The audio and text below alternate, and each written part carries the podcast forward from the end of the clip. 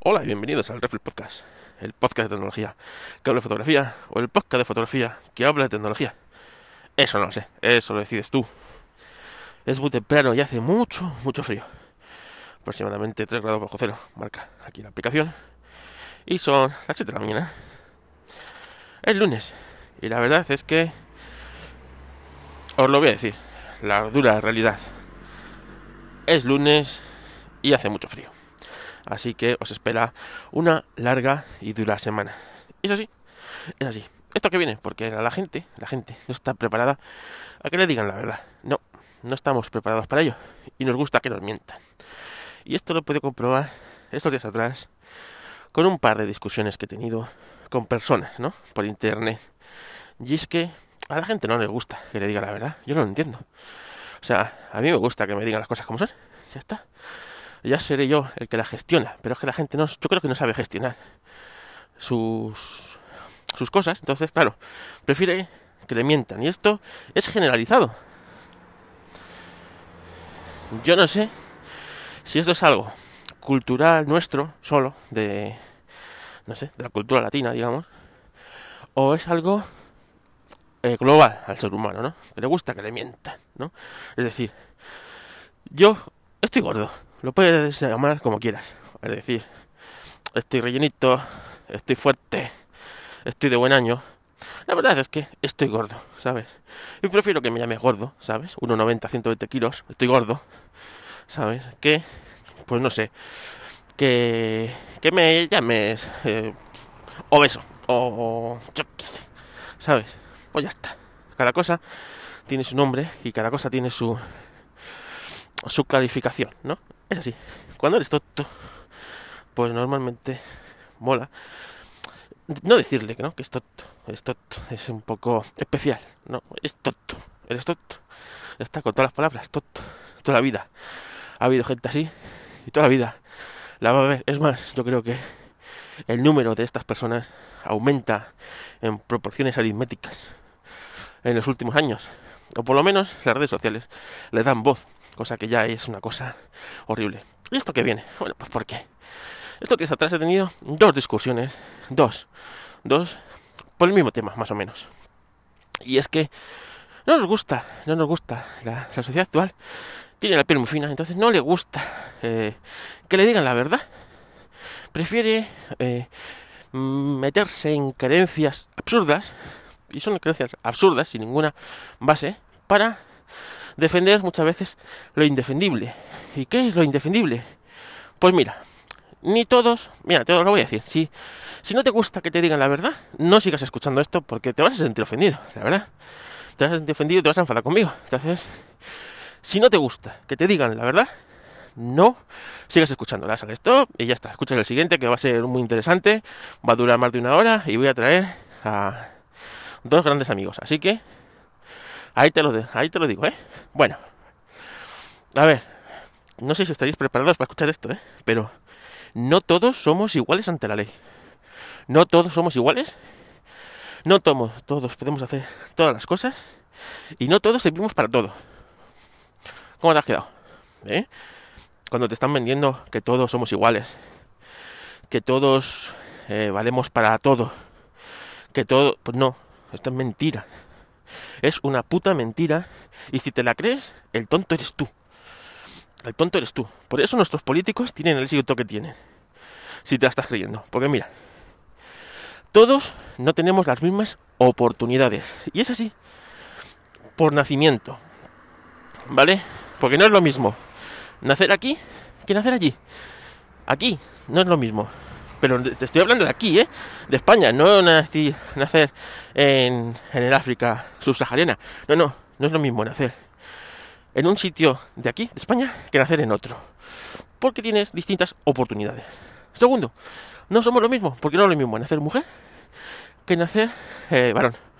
Y no es lo mismo, ¿vale? Porque, eh, y luego, ya seas mujer o seas varón, no, o sea, no es lo mismo porque no tus capacidades y tus aptitudes son distintas para unas cosas o para otras, ¿vale? Todos no valemos para todo y todos no eh, somos iguales ante la ley, ¿vale? Todos, tu voto no vale igual, ¿vale? eh, vivas en Madrid que si vives en Teruel o si vives en Euskadi o en Cataluña, es así, o en Canarias. Tu voto no es un voto, una, entonces tú vales menos. Es así. Es así. Si no lo quieres asumir, pues no lo asumas. Pero es así. Entonces, eh, ¿esto a qué vino? Pues mira, vino eh, porque, bueno, ahora nos están metiendo esto de la igualdad, ¿no? De que todos somos iguales. Entonces, para que todos seamos iguales, hay que hacer tabla rasa, pero por abajo, no por arriba. Es decir, el que valga, el que vale, vale, y el que no, que se busque otra cosa. Como ha sido toda la vida y como debería ser. Es decir, para ser bombero, bombero, por decir una cosa. Hace falta nadar ah, tanto en tantos segundos, correr en tantos segundos y yo qué sé, saltar eh, tantos metros, ¿vale? Bueno, y si no llegas, pues no vales. Es así. Bueno, pues no, ahora, como cualquiera tiene que poder serlo, pues vamos a hacer tabla rasa hacia abajo, hacia abajo. Es decir, eh, si antes había que mm, saltar X tanto, pues ahora hay que saltar X tanto menos. Si antes había que nadar X tantos segundos, para que personas, en este caso, Mm, pueden, puede ser mujeres o pueden ser otras personas menos capacitadas, ¿vale? Pues eh, lleguen al corte, vamos a bajar el corte. Esto, esto es absurdo, esto es ridículo y esto lo estamos viviendo todos los días. El que vale, vale, y el que no vale, no vale. Todo el mundo, todo el mundo no vale para todo. Es decir, todo el mundo no vale para escalar el Everest. Todo el mundo vale para escalar el Everest. Todo el mundo no vale para cantante de ópera y todo el mundo no vale para ser astronauta. ¿Vale? Por mucho que se me antoje a mí ser astronauta, ¿sabes? O hacen las escotillas más grandes, o yo no puedo ser astronauta, ¿sabes? Mi derecho, ¿dónde está mi derecho de ser astronauta? ¿Eh? Bueno, pues esto, la sociedad no está dispuesta o no está, no, es no está capacitada para comprenderlo. Algo tan sencillo. Algo tan putamente sencillo como esto, la sociedad actual, la española, la que conozco yo, no, no lo asume, no lo asume, no lo asume. Entonces, claro, pues ya viene las discusiones cuando el otro día en un foro del motor eh, alguien dijo que una piloto eh, una piloto pues la, la metían en un, en un coche para correr un campeonato entonces claro es que esa piloto no es mejor que sus compañeros al contrario es del pelotón de cola. Porque una de las cosas buenas que tiene el motosport es que las mujeres y los hombres compiten de igual a igual. Hubo una mujer que ganó el Paris Dakar, ahora que está el Paris Dakar corriéndose, ¿no? Bueno, pues eh, una alemana, eh, Jutta Kleismith, ganó en los, al principio de los años 2000 con un Mitsubishi el Paris Dakar por delante de un montón de hombres. Y lo ganó, ¿por qué? Porque el motosport, el motosport es así, es un es uno de estos deportes en los que eh, la habilidad y la fuerza se contrarresta. De, entonces pueden competir igual, de igual igual las mujeres y los hombres. Bueno, pues están intentando meter a un montón de mujeres en la competición por el tema de la igualdad. Cuando hay igualdad de oportunidades o igualdad de hechos, es decir, que el coche vaya en la pista igual de rápido, van más lentas. Pero que son mujeres, ¿sabes? Entonces, claro, a mí eso me indigna en todos los ámbitos de la, de la vida. ¿Por qué tiene que haber paridad en un Consejo de Ministros? Que, lleguen los que valgan. Es decir, los mejores, y si, y si hay 80% mejores de mujeres, pues que sean todos mujeres. Pero es que es así. Es que tiene que ser así, que no somos iguales, que somos complementarios, el hombre y la mujer, ¿no? Pues, pues eso, pues es que es así. Yo aunque me empeñe, no puedo engendrar vida dentro de mí. Por mucho que yo quiera, por mucho que me sienta mujer. Es que, es que, es que son cosas de cajón. Bueno, pues, pues la sociedad no está, no está acostumbrada para que pues, le digas, le des un baño de realidad. Entonces, el, el, malo eres tú encima, que el que se lo dice. ¿Sabes? Doctor, no me diga lo que tengo. No quiero saber de qué me voy a morir. Es que es, que así. Bueno, y la última fue ayer, fue ayer, cuando lamentablemente, pues un piloto de motos del Dakar, un piloto que además llevaba muchas ediciones corriendo, bastante, pues claro, eh, bastante, digamos, eh, no te voy a decir famoso, sino eh, pues que conocía a todos. Es un piloto que te ayudaba siempre, no era de los punteros punteros, sí era un piloto rápido, pues tuvo la desgracia de que se cayó a alta velocidad y se mató. Se mató, ya está. Que en el fondo es una bonita forma de morir cuando estás haciendo lo que lo que te apasiona, lo que disfrutas, ¿no? La gente no sabe que un piloto de moto se cayó en el año 86 en el París Dakar, en el año 86. Quedó en estado vegetativo y murió en el año 2010. En el año 2010. ¿Vale? Eso es muchísimo peor que pegarse un batacazo y quedarte en el sitio. Con toda la dureza y toda la crudeza, ¿no? Bueno, pues el París Dakar va hoy y suspende la etapa. Pues mira, ¿qué queréis que os diga? Claro, yo cuando el fundador del París Dakar se mató en el año 86 eh, y se mató en un helicóptero en una tormenta de arena intentando eh, seguir la carrera. Entonces vieron las luces de un coche porque el helicóptero estaba en el suelo y no y no, no podía volar porque no tenía visibilidad. Y de repente vieron los faros de un vehículo y decidieron seguirlo. Entonces, si seguían los faros del vehículo, llegarían. Bueno, pues eh, empezaron a seguir el vehículo y de repente los faros desaparecieron del vehículo. Y en ese impasse entre que dónde están los faros, dónde no sé qué, se estamparon contra una duna que había, la única duna en 200 kilómetros a la redonda, ¿no? Bueno, pues y ahí, ahí cayó el helicóptero, se pegó contra la, la duna el helicóptero y murió el fundador y, y cuatro personas más que iban en el helicóptero. Bueno, pues la carrera siguió adelante. La carrera siguió adelante porque no había mejor homenaje para su fundador que continuar con la carrera, ¿no? Bueno, pues eh, el París-Dakar se ha hecho grande, es una carrera mítica por su dureza, por su dureza. Entonces, me parece un sinsentido, y así lo reflejé, que por la triste muerte de un piloto se vaya a suspender la etapa. Por mucho duelo que tengan los compañeros. Es el París-Dakar, señores, no es el slalom de mi pueblo, donde si, yo que sé, en la carrera popular de mi pueblo se mata a alguien, es una tragedia realmente, y bueno, ahí sí entendería que se suspendieran las fiestas, se suspendiera el slalom, se suspendiera la prueba y todo lo que tú quieras, porque nadie va a ese slalom a morir. Pero señores, en el París-Dakar, en el París-Dakar, la gente sabe a lo que va el París-Dakar, ¿no? O sea, yo si subo al Everest, si yo subo al Everest, sé que tengo más posibilidades de quedarme arriba en la cima, hecho un, un, cagarro, que de bajar con vida.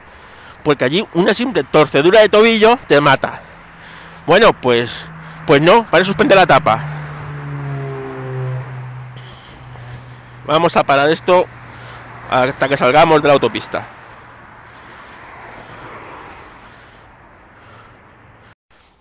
vamos a ver, yo entiendo el duelo de los pilotos. ¿Cómo no lo voy a entender? Como ser humano que soy. ¿Vale? Si, si cada vez que se me ha muerto un animal, un perro, un gato, lo he pasado fatal. Fatal. ¿Vale? Durante días. Me acuerdo de todos ellos. Y algunos hace ya más de 10 años que no están conmigo. ¿Vale? Y me acuerdo de todos. Bueno, ¿cómo no voy a sentir la muerte de un compañero, no?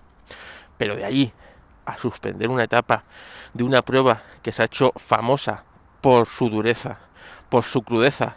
Oye, es que han muerto 42 personas en el París-Dakar, ¿eh? 42 personas en todas las ediciones. Hay ediciones que han muerto 7 y 8, ¿sabes? Sobre todo la de los 80, que fueron muy salvajes.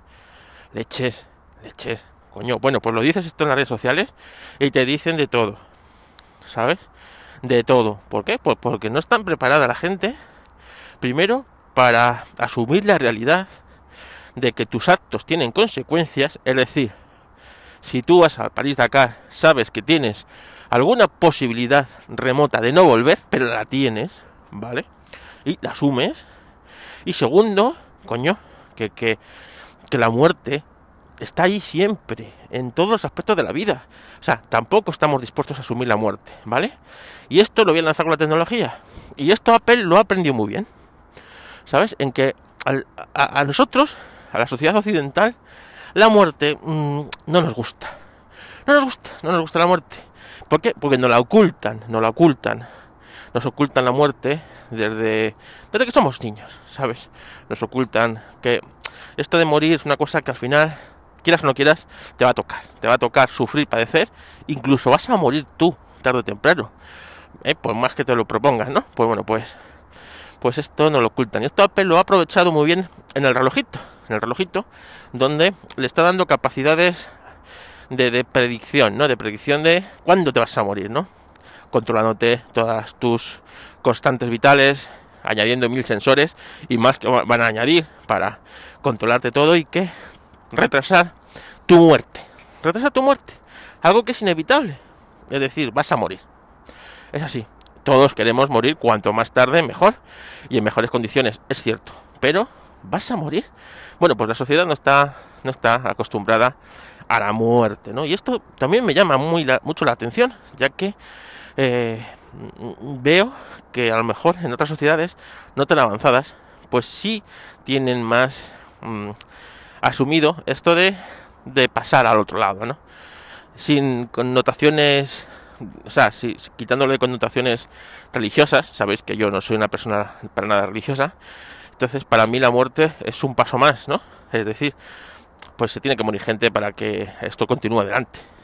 Es así, entonces el paso por, por esta vida es efímero e intenta hacer lo mejor posible para todo el mundo, porque eh, vas a morir, vas a morir, da igual, el dinero que tengas, da igual, lo que hayas acumulado en tu vida, físico o material o psíquico o de conocimiento, ¿no? Al final, pues eh, morirás, morirás, es triste y ya está. Habrá gente que se acuerde de ti para bien, gente que se acuerde de ti para mal, o habrá gente que ni se acuerde de quién fuiste, ¿no? Es así, a mí me pasará eso, como no tengo hijos y tal, pues em, en el momento que yo desaparezca de este cruel mundo, nadie se acordará de mí y tampoco hace falta, ¿no? Que se acuerde nadie de mí, porque ¿Para qué se van a acordar de este descerebrado que decía las cosas como son, no como tú las quieres escuchar? Y es que, claro, es que no estamos preparados para escuchar la verdad, ¿no? Es como cuando vas al médico. Doctor, no me diga lo que, lo que tengo, diga, dígame lo que quiero oír. Pues, pues esto es igual, o sea, es decir, nadie somos iguales ante la ley. Y no lo somos. Pongáis como os pongáis. No es lo mismo un poderoso que tú, pelagatos como yo, no es lo mismo. No tenemos las mismas oportunidades de defensa, ni de argumentación, ni de eh, manipulación para eh, torcer la verdad y mm, girarla hacia nuestro favor. Esto es así.